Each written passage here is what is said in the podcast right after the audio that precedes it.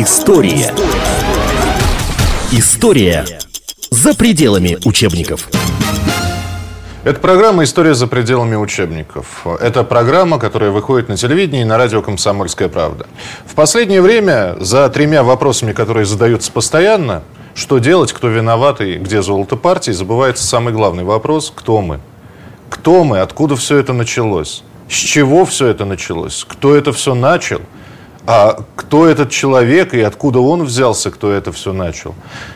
В программе «История за пределами учебников» открывается новый цикл «Неизвестная история» или «С чего все началось». Михаил Николаевич Задорнов у нас сегодня даже не в гостях, он ведущий этой программы. Здравствуйте, Михаил Николаевич. Здравствуйте.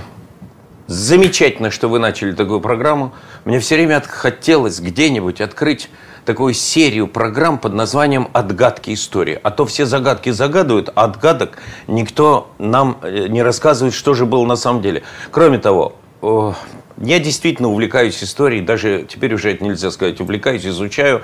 Э, и почему я это делаю? Ну, потому что сатирик не может видеть кривду. Он обязательно должен э, попытаться рассказать, что же было на самом деле.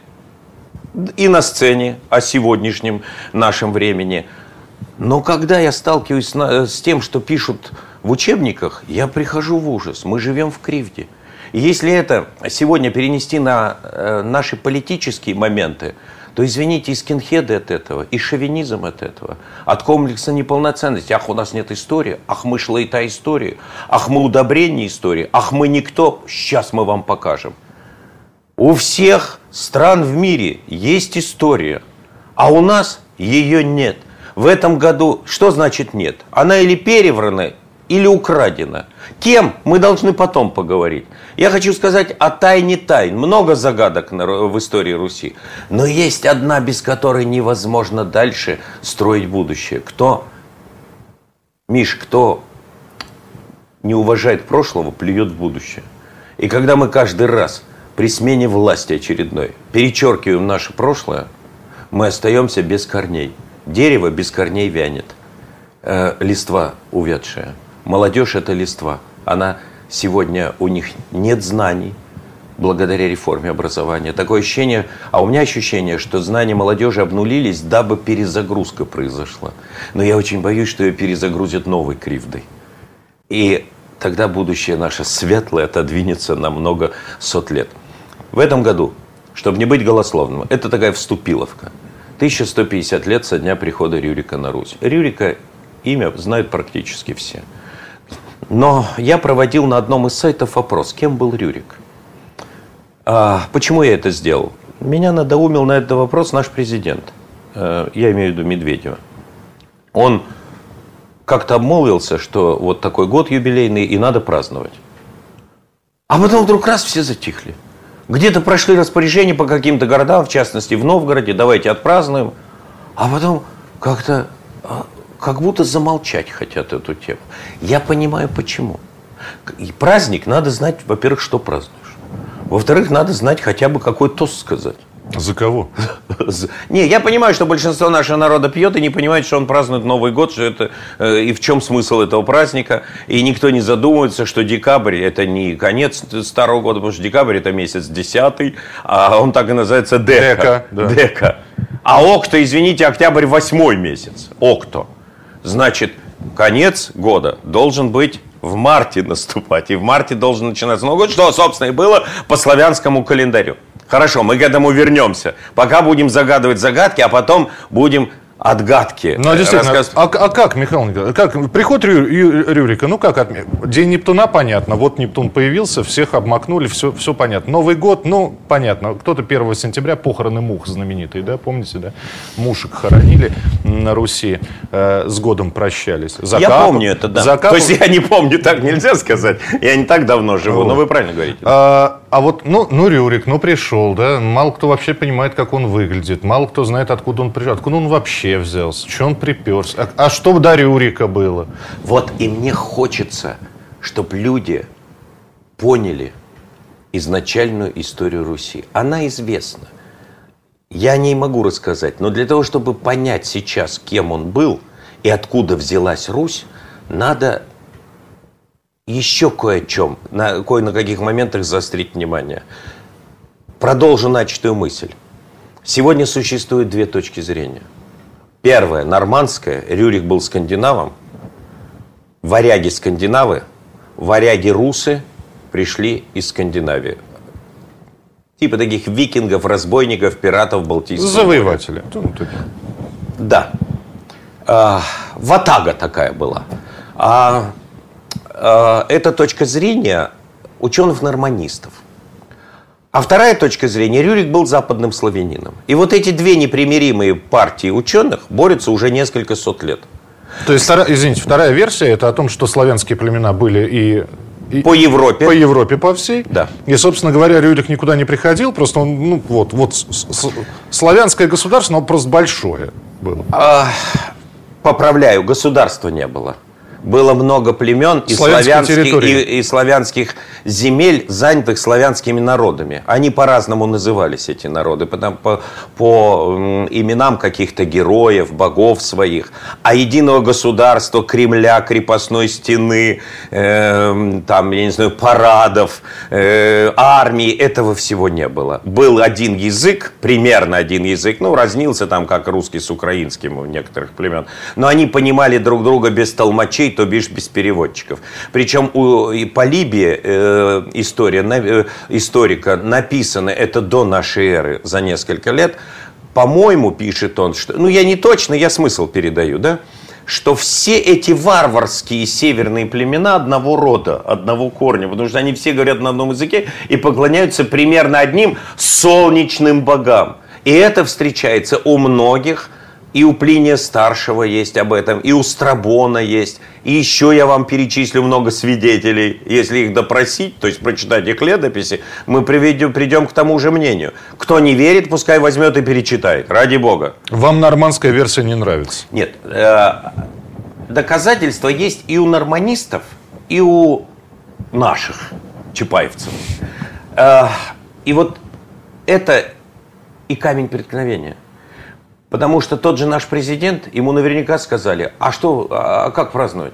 Вы, если скажете, что Рюрик был и варяг, как написано в Несторовской летописи, в Лаврентьевской, Несторов просто начинал ее писать, некоторые называют Несторовской, на самом деле Лаврентьевская, потому что писалась в Лавре, Киевской, Печерской, что варяги рус пришли, пригласи, варяги, черточка рус, это не просто так словосочетание. Бедный Нестор, он думал, он объяснил потомкам навсегда, кто это были. Он не знал, какие драки начнутся, вражда за степени, за, за ученые титулы какие-то. И что произойдет? Он загадок задал больше двумя этими словами, чем, чем то, что он хотел объяснить. Так вот, получается так. Сегодня люди, большинство людей в России, на Руси, не приемлет э, э, просвещенных людей, истинно образованных, стремящихся жить в правде, не приемлет нормандской точки зрения. И если э, Медведев скажет, праздновать надо и поднимать тосты за шведов, за разбойников скандинавов, Опять на болотную посыпет народ. При, пригласить шведского короля Ангелу Меркель сказать спасибо вам за Рюрики. Ангелу да? Меркель правильно. Просто я объясню, что вы сказали, потому что не все знают, что шведы германского племени, э, германского рода, и что они поклонялись германским богам. Одину, Фрейе, э, Локи, э, Тору. Просто это Валькирия я объясняю, Валькирии охраняли, да, их. Да у них даже бабы были воинами. У нас бабы рожали, а у них воевали, воительницами были. Мы совершенно два разных народа. Но а второе, он скажет, нормандская теория неправильна. И что дальше? Во-первых, он так не скажет, потому что он менеджер всея Руси, он подчиняется точке зрения ученых менеджеров. Слушай, мы тут же поссорились со всей Европой, со Швецией, с Германией, с финнами, с... Э, да, да с кем только не... Да нас парижский клуб не примут после Просто... этого. А как? Даже Чубайс не поможет, потому что Чубайс Ск... тоже э, его будет трясти. Посмотрит и скажет, ребята, мы вам ВТО, а вы... Вы да? ВТО, а вы нам эти вы? подсовываете западных славян, шлаету эту шнягу, отстой этот. И а, получается лучше замолчать. Ну его, вот как Ленина, не хоронят, и ладно.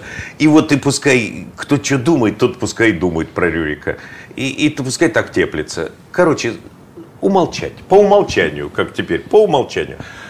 Но а, вот что в связи с этим, на мой взгляд, интересно. А, на что обратить внимание. Насчет праздников, и я хотел перейти к какой-то очень правильной теме.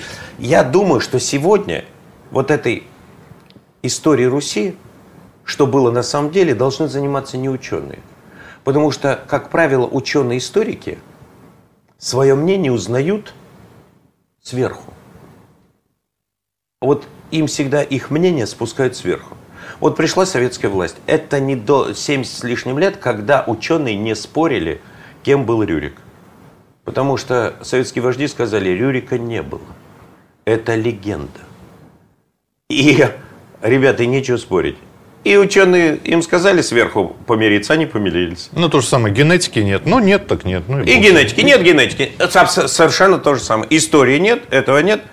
А Ученые все помирились и только спорили, тихо посапывая на кухне под музыку в Вивальде в течение 70 лет. А Советский Союз разрушился, и с новой силы это все началось, а вот этот спор. О том, когда вообще начался этот спор, чуть позже. Будем постепенно приближаться к тайне тайн. Э, потому что надо не просто мне заявить, вот так-то было, а обосновать, обосновать это все. И а, Сегодня, к сожалению, побеждает норманистская теория, потому что она была в царской России. Цари Романовы были немцами. И им эта теория нравилась. Суть этой исторической теории такова. Пришли немцы, сорганизовали славян. Славяне способные, но только под руководством немцев. Эта теория появилась от академиков Шлёцера, Миллера и Байера – которые вы нормально, Шлёцер, Миллер, Байер. Русские академики. Русские главные академики а, а, а, русской академии при Екатерине II. Будем так, обрусевшие академики. Они даже не обрусевшие, потому что Байер вообще проходил все время стажировку в Швеции. И был агентом влияния шведским. И а, у него есть труды, например, или у Миллера есть труды, у этого немца, якобы обрусевшего, что все славянские имена произошли от германских. Например, Владимир, Владимир от Вальдемара, а Святослав от Свинельда. Он не, знал, он не понимал русского языка. Потому что Свинельд, что такое Святослав? Славь свет, правильно? А Свинельд хрень полная. То есть она ни этимологии не имеет. На шведском я имею, не, имею в виду, не имеет. Они не знают, что СВА – это свет во всех индоевропейских языках. Они даже этого не знают. Владимир – это владеющий миром. Я сейчас не нашего премьера, будущего президента имею в виду. Это владеющий миром. Хотя применительно. Хотя многие могут так подумать. Те, кто против Болотной за 500 рублей. И э, Владимир, владеющий миром. А Вальдемар еще большая хрень, чем Свинельд. Но Самое интересное, что Владимир-то у нас, тот, который красно-солнечный. Владимиром. Владимиром, да? но он у нас уже в летописях появился, извините, в X веке. А Вальдемар впервые встречается в летописях шведских. Вы понимаете, как я копнул? В 13 веке. Так вот, далеко ходить не надо. Пожалуйста, Рю, э, э, Рюрик, пятое колено, Владимир Великий Святой, 980-1015 год правления на Руси. Это закончилось у него, потом началась э, междоусобица, угу. и потом его сын Ярослав Мудрый, сын Адрагнеды, э, пришел к власти. Это, а мы сейчас возвращаемся к начальной истории Руси. И а, вот Миллер, который писал эти труды, и который один из основных историков был нашей истории, и чья история зашла во все учебники, и великий Карамзин, написавший великий труд «История государства российского», ничего не мог сделать через некоторое время, потому что Цари приняли эту точку зрения, и он обязан был принять эту точку зрения. Но Карамзин, кто не верит, пускай почитает. Он там намекает, варяги рус могли быть и не шведского происхождения. Намекает, мол, Ребят, ну не могу, говорит он, я сказать то, что я Читайте думаю. между строк. Читайте между строк, знаете. Э, и я еще тогда в детстве зацепился за некоторые рассуждения э, Карамзина. То, что Миллер недостаточно хорошо знал русский язык, доказывает гениальный случай. Ломоносов, наш пацан, реальный пацан, который пришел с котомкой, который не выдержал этих э, германцев, этих варягов в науке, вот так вот скажем. Он на ученом совете, когда прослушал эту теорию, и когда его никто не стал слушать, его ж гнобить, чмырить начали, кошмарить. Ломоносов не выдержал, снял парик и дал в нос этому немцу, Мюллеру. И Миллеру. И Миллер написал иск на Ломоносова, подал в суд. Этот иск, когда читали русские дворяне благородного происхождения, все смеялись, потому что этот иск доказывал о не совсем правильном понимании русских слов. Иск такой. Ломоносов, внимание, сломал мне нос. Это просто детский юмор. Ломоносова, к сожалению, не просто победили. Его выгнали из академии. Его попросили уйти. Более того, есть версия, что его отравили. Я не знаю, научных подтверждений этому нет. Но рано он ушел из жизни. Так мы сегодня живем не, по, не потому, что завещал нам Ломоносов, великий ученый, которого ценят во всем мире, а потому, по, тем, по той писанине, которую нам преподнесли Миллер, Шлёцер и Байер. Ну, мы же понимаем, что во времена правления, начиная там от, э, ну, грубо говоря, от Екатерины I и заканчивая Николаем II, немцы всегда были в почете. Можно вспомнить Павла I, который обожал все прусское, да, мундиры, букли, э, да и Николай дисциплины. I. Николай I. Екатерина II с Вольтером переписывалась, в конце концов, а он ее, по... а он ее и, поучал. Да. А как... он ее поучал как? Да, они любили э, славян, бесспорно, потому что они бы не стали великими. Более того, э, во времена 812 года генералы все были немцы, за исключением Кутузова. И Александр I понял. Ну и Барклай, да то ли шотландец еще. Да, Барклай, и поэтому, но его все равно звали Болтай, да и только. Э, потому что они были иностранцами, а Багратион Богратион. И э, все-таки, почему о Кутузове помнят? Потому что он нашим был, потому что он был воспитанником Суворова. А Суворов, между прочим, был единственным русским генералом, не проиграв... вообще единственным русским генералом, генералиссимусом в то время. И, и смотрите, история умалчивает, он не проиграл ни одного сражения. Таких больше нет полководцев. Ни Македонский, ни Наполеон, ни Цезарь не попадают в это число. Один в мире есть великий генералиссимус, это Суворов. Это тоже потерянная страница. О Суворове принято не говорить, сказать, что он был геем, унизить как угодно. Лишь бы только о, о благородной истории российской не было упоминания. Иначе это шовинизм, иначе нас не примут в парижский клуб. Вот так вот. Что же было все-таки до Рюрика? Вот. Что было до Рюрика? Чем, чем жили-то? А теперь, чтобы понять... А давайте так. Мы уже сказали о том, что мы хотим разгадать тайну. Да. И мы готовы это сделать. Но для того, чтобы ее разгадать, я хочу сейчас вернуться вот к чему. Вот нормандская общепринятая точка зрения.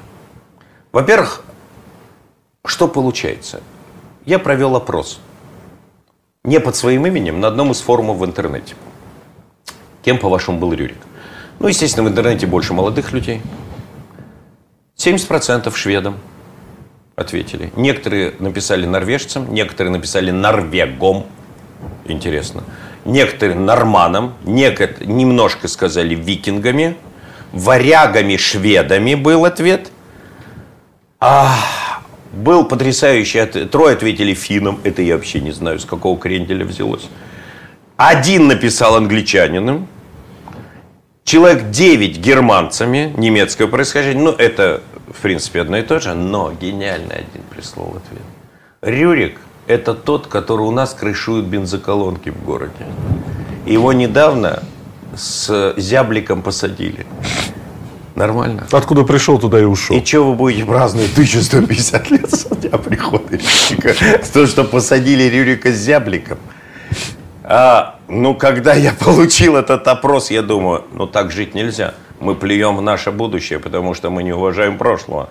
Давайте тогда вернемся прежде всего к нормандской теории. История. История за пределами учебников. Это программа «История за пределами учебников». Михаил Николаевич Задорнов у нас сегодня ведущий этой программы. Здравствуйте, Михаил Николаевич. Здравствуйте. В этом году 1150 лет со дня прихода Рюрика на Русь. Рюрика имя знают практически все. Рюрик слово не славянское. А у шведов есть похожие слова, например, Эрик. Я не могу без, без смеха говорить. Это научное доказательство у многих. Ну, я не буду даже комментировать. Да, проехали. Ну, то есть кто-то не выговаривал слово Эрик? Ну да, но перегласовка может быть. Я тоже говорю иногда, что английские слова это русские, произнесенные с цингой. Потому что э, чума была, э, у нас же не было чумы, славяне мылись. Опять, э, опять перевранная история Руси. Славяне не мылись. Что значит не мылись? Дочка Ярослава Мудрого писала Анна, великая французская королева Анна I, писала папе Ярославу Мудрому в Новгород, папа, куда ты меня заслал, в эту дыру Париж? Здесь все не моются и смердя и, и воняют, как смердящие поросята. А наши археологи до сих пор э, в Тверской губернии э, раскапывают вот баньки по-черному, которые врывались прямо, да? Но это самое чистое. Баньки по-черному дают энергию. Баня вообще, чтобы вы знали, это первая районная поликлиника. Лекари называли бабай. Только не ёкарный бабай. Баба. Кто лечит? Баба. Когда она лечит? Когда бобо ребенку. Ребенку боболи бежит баба. И вот пустил, он говорит, баба, отсюда бабушка, баба. И первые лекари назывались бабай. В Псковской губернии до сих пор есть старушки, которые говорят про лекарей, что это бабай, или, а у скифов называлась баба. Баня – это то, где лечил бабай, Поликлиника. Баба. Поликлиника районная. А, но, а, но и я шутил, что вот после чумы началась цинга в западных народах, и они не могли произносить наши слова. Брат, сестра, brother, sister. Ну, потому что селевые, они, они не могут сказать баня, баф. Они не могут сказать морозный, они говорят frozen. Они говорят плод, флот. У них всем подсвистывание идет от имени, от этого живого. Присыпет у меня. Присыпет. И так, между прочим, очень многие слова. Я могу вам тысячи слов подобных присыпать я не беру, я не, не ученый, поэтому я это вроде пошутил, но боюсь, что в этой шутке есть доля правды. Но мы все-таки перейдем к следующему. Итак, Рюрик, Юрик, еще там надо было привести бедный Йорик, как доказательство, что это есть что это, что это вообще Рюрик из Дании пришел. Из Дании там череп лежал, ждал Шекспира, конечно же. Второе. Ну, э, советскую точку зрения я не рассматриваю, потому что все цари были Рюриковичами. И что, цари не знали от кого род? Что они настолько несведущими были? Почему они взяли тогда имя какого-то пацана без рода, без племени? Ведь эти немцы не сказали никто папа, никто мама, никакого рода. То есть просто, кстати, очень, э, это очень важно. Ни один народ в древности не мог взять князем без рода, без племени. Бомжей в князья не брали. Э, в то время не развешали рекламы на заборах, кого вы выберете. И бабки никто за рекламу не платил в то время. Должны были знать по делам. Значит, это уже нереально. А, хорошо, к имени, к, имени, к имени Рюрика я вернусь. Но тогда почему, если советские говорят, что это легенда все, а тогда почему не от Ильи Муромца взяли род наши цари? Все-таки пацан был известнее. Знаете, или от Алеши Поповича. Вообще можно себе представить, чтобы от легенды пошел род. Не, ну там еще да, до Ильи Аника воин был, вот, пожалуйста. Но это вы очень много знаете. Извините. Извините. Это уж слишком. Но от Шерлок Холмса может рот идти? Ну, наверное. А Чингачгука Большого Змея с тем же успехом, да? Но так что точка зрения советская, перечеркиваемся и больше к ней, перечеркиваем и больше не возвращаемся. Гравюра существует Рюрика.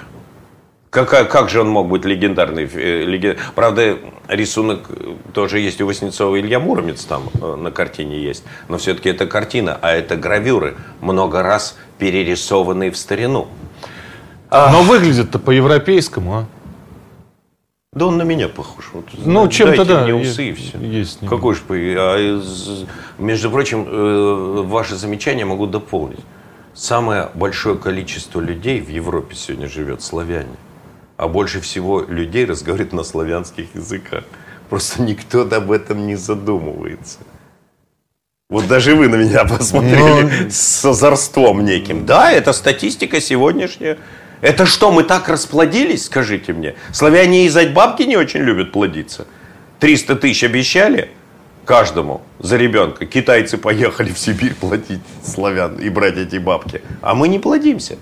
Да потому что изначально вся Европа была в прославянских и славянских народах. Но к этой тайне мы вернемся. А теперь продолжим обсуждать доказательства норманистов, ученых-академиков. Только в русском языке правильное выражение ученый, кое-где моченый. И э, скажи америкосам, они обидятся, скажут, не политкорректно. А у нас нормально, так народ думает. У нас есть очень хорошие ученые, чтобы на меня не обижались. Это математики, это физики, квантовые физики. Это чудесные ученые. Но все, И, и микробиологи. Микробио, согласен. Микробиологи. Но, что касается историков или филологов, словарь этимологически русского языка, главный авторитет то Фасмер, который опять не очень хорошо знал э, русский, но Ломоносов ему не успел дать в, в нос. И продолжаем, возвращаемся. Я же иногда возвращаюсь к тому, чего отвлекся. Второе доказательство. Славяне были никчемыши. Они ничего не умели. И поэтому им нужен был топ-менеджер со стороны. Такой аутсорсинг должен был прийти. Э, не housekeeping, ну и housekeeping тоже должен. Сейчас куча иностранных слов прозвучало. Ну, это не важно. Причем Многие не, решат, что я всерьез. причем не приглашенный топ-менеджер, а пришедший сам. То есть понявший, что пропадают люди. Ну да. Или приглаш... по летописи приглашенный, но есть точка зрения у норманистов опять, что это письмо вот славян, мол, приходите княжить нами, земля наша обильна, порядка в ней нет. Это уже перевод более поздний. На самом деле было написано наряда в ней нет. А, Ну, то есть красоты. Да? Иногда говорят, слесарю выдали наряд. Это значит, не сорганизовать работу надо. Это древнее значение слова наряд. Оно потом перешло в слово нарядное. То есть нарядные... В ряд построить, наряд построить. Порядок – это ряд. От какого слова порядок английское слово какое? Ордер. Одер. В ряд. Да. И орда. И, и- и- и немецкое слово ордунг. Ordnung. Ordnung. И орда. Но они там, на этих языках, не имеют расшифровки, только у нас в ряд. Михаил Николаевич, объясните одну вещь. Я, я, э, я этот вопрос держал, держал, все-таки задам его. Вот смотрите, письмо к Рюрику, оно якобы существует, да? Приходи к нам, нами княжить. Всё- Ну, его нет, оно упоминается только в летописи. То есть- Его самого не существует. То есть писать умели? Ну, конечно. Писать умели, азбука была. Вот. э. Но почему, если посмотреть Древнюю Грецию и Древнюю, и Древний Рим, какого-нибудь Геродота, э, э, Софокла, Стоиков и прочих, огромные тома, можно библиотеку создать. А у нас про это время, ну, раз-два и общался, две писюльки. Плюс берестяные грамоты найденные где-то там.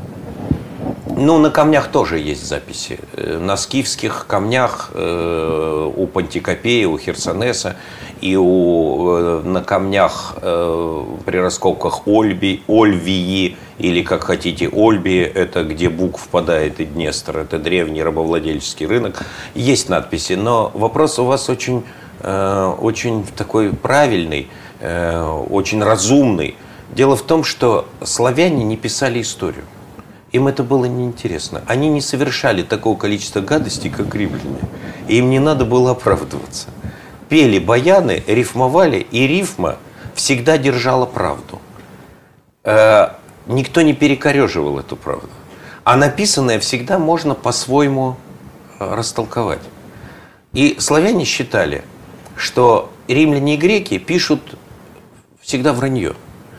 А, Кроме того, была разница между греческим алфавитом, который считается одним из первых. Первый, конечно, арамейский. И греки много взяли с арамейского алфавита. И а, славянская аз, прославянской азбукой. Алфавит это А, Б, В, Г, Д, Е, Е. Если мы будем нашу азбуку читать по формуле западного алфавита. А, Б, В, Г, Д и так далее. А азбука это каждой букве соответствует образ. Азбуки в виде глаголь, добро, Да. земля. Да. И вырезались эти образы на буковых дощечках. Дерево бук самое технологичное для вырезания. И поэтому политый буковая дощечка водой, буква, буква, от английская бук. Но англичан не знают, от какого слова русского бук произошло их бук, книга. Называлось это черты и резы. Позже стали называться рунами, потому что эти черты и резы вырезались на острове Руяне, где сегодня это остров Рюген. Он неподалеку между Берлином и э, Гамбургом. Чуть не сказал гамбургером. Настолько уже объелись эти слова. Ну, кстати, остров Руян, насколько я понимаю, это вот, э, если сказки посмотреть, остров Буян тот самый, вполне возможно. Известна история острова Руяна, славянского, где жили русы. Задолго до прихода Рюрика на Русь Руси не было. А русы, слово было разбросано по всей Европе. В названиях рек, будущих поселков, городов. В арабских летописях славян, торговцев север называли русами до христианства, до эпохи наступления христианства. Я сам это читал лично. Да, русами называли германцев. Да, русами называли скандинавов иногда. Почему? Русый цвет волос. Ну, собственно говоря, это подтверждает версию уже не э, тех граждан, о которых мы говорим, не э, с э, этих, господи... Норманистов? Норманистов, да, а нашу версию, да? Ну, это еще не подтверждает, это все логические рассуждения. Доказательств таких, чтобы подать в суд, у нас сейчас пока нет, но у меня есть. Есть одно доказательство, после которого можно в суд подать. Но я должен сначала, мы должны Прибережем. дойти до этой тайны тайны обязательно. Э, русы – это светлые. Рис какого цвета? Белого, А рысь?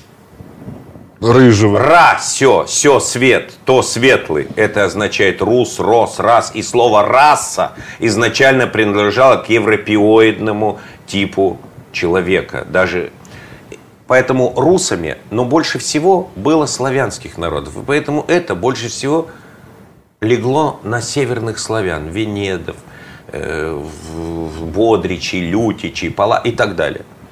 А дальше. Вы меня спросили сейчас о том, почему не писали. А, каждая черта, черты резы – это слог. Буква для славянски – это не звук. Звук и буква – это нужно торгашам. Записать сдачу, записать кого казнить, указ. И письменность развил, развилась в Средиземном, на, по берегам Срединного моря, которое мы называем Средиземным. Почему? Рабовладельческие державы. Кого казнить, кого завоевать, какой приказ отдать. Сколько, Пись- сколько пленных взять, да? Ну. Письменность и алфавит арамейский – деградация человечества. Пока не появляются записи, сделанные учениками Гомера, и пока записи не становятся основой будущей мировой литературы. Тысяча лет деградации. Михаил Задорнов был у нас сегодня в программе. Ну, я думаю, что продолжим эту тему обязательно. Будет целый цикл «Неизвестная история». Точнее, раз уж Михаил Николаевич сказал, то мы ее так и назовем. «Отгадки истории». Не загадки, а именно отгадки. Спасибо всем, кто смотрел и слушал. История. История за пределами учебников.